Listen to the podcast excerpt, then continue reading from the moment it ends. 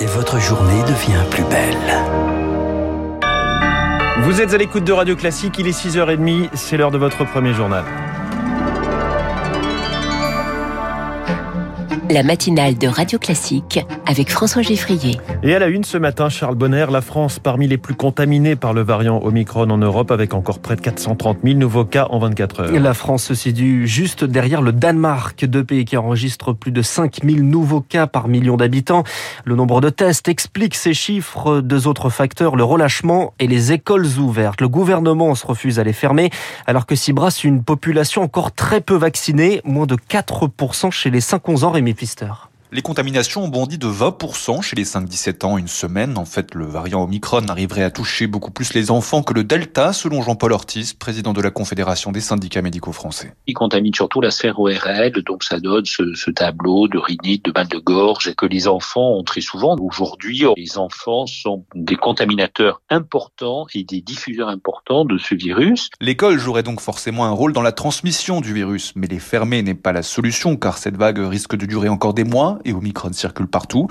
Pour Jean-Paul Ortiz, il faut en fait sécuriser l'air des salles de classe. Les capteurs de CO2, moi je ne comprends pas qu'il n'y en ait pas dans toutes les écoles aujourd'hui, de façon à rappeler euh, à l'enseignant qu'il doit euh, aérer régulièrement. Autre levier possible, accélérer la vaccination chez les jeunes enfants, mais la France est à la traîne, selon le professeur Gilbert Deré de la Pitié-Salpêtrière à Paris. Avec les enfants de 5 à 11 ans pour lesquels nous avons un retard absolument considérable par rapport aux autres pays. Hein. Nous sommes à 3%, là où d'autres sont à 40 ou 50%. Et nouvelle source d'inquiétude, le sous-variant d'Omicron BA2. Il est devenu majoritaire au Danemark, là où l'épidémie remonte.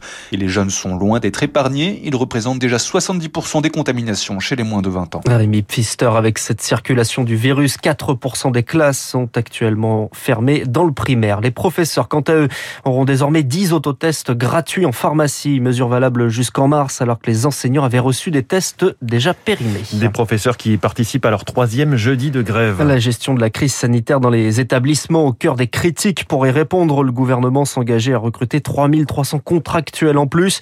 Promesse non tenue pour Sophie Vénétité, la secrétaire générale du SNES on a encore du mal à voir euh, les remplaçants arriver, notamment les fameux remplaçants euh, prévus par Jean-Michel Blanquer pour faire face à la crise sanitaire. Euh, ils ne sont toujours pas là, tout simplement parce qu'il est très difficile aujourd'hui de recruter des enseignants pour des raisons notamment de salaire. L'urgence, c'est de donner les moyens aux établissements pour qu'ils puissent fonctionner en période Covid. là, il faut par exemple vraiment recruter dans les vies scolaires, il faut recruter des surveillants dans les collèges et les lycées. Donc on a toujours des établissements qui sont au bord de la rupture, notamment parce qu'on ne voit pas la concrétisation des annonces de Jean Castex et Jean-Michel Blanquer il y a dix jours. Des professeurs qui participent à un mouvement de grève interprofessionnel plus large à l'appel de la CGT, FO, FSU et Solidaire. 170 cortèges dans le pays pour demander des hausses de salaire. Le trafic des trains régionaux légèrement perturbé. Dans la rue seront présents plusieurs candidats à l'élection présidentielle. Yannick Jadot, Fabien Roussel, Jean-Luc Mélenchon ou encore Anne Hidalgo. Pour les indépendants impactés par la cinquième vague, le gouvernement promet des allègements de cotisations sociales ainsi qu'une aide financière exceptionnelle. La course à l'Elysée commence par une course au parrainage. Le décret de convocation des électeurs est publié aujourd'hui, appelé à se prononcer les 10 et 24 avril. Mais avant ça, les candidats ont besoin de 500 parrainages. Dépôt le 4 mars. Et tous les 5 ans, cette règle est toujours critiquée cette année par Marine Le Pen, Jean-Luc Mélenchon et Éric Zemmour. Car face à eux, Augustin Lefebvre se pose deux problèmes majeurs. Le premier, c'est la fin de l'anonymat des parrainages décidé en 2016. Les élus n'oseraient plus soutenir de candidats des extrêmes, trop clivants. Ceci rappelle qu'une signature n'est pas une prise de position, mais quoi qu'on en dise, un parrainage est forcément vu comme un soutien, nous confie un maire. Deuxième problème, plus le temps passe, plus les compteurs des différentes équipes montent et plus il devient difficile de trouver les derniers parrains disponibles.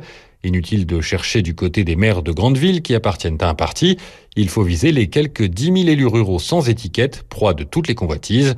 Ils reçoivent de nombreux coups de fil, courriels et visites, certains s'en plaignent. La tâche est difficile, mais jusqu'à présent, aucun candidat des principaux partis n'a échoué, à l'exception de Jean-Marie Le Pen en 1981.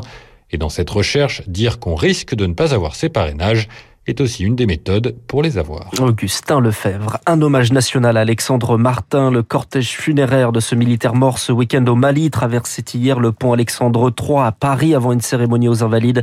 Un nouvel hommage est organisé aujourd'hui dans son régiment de hier dans le Var en présence de la ministre des Armées Florence Parly.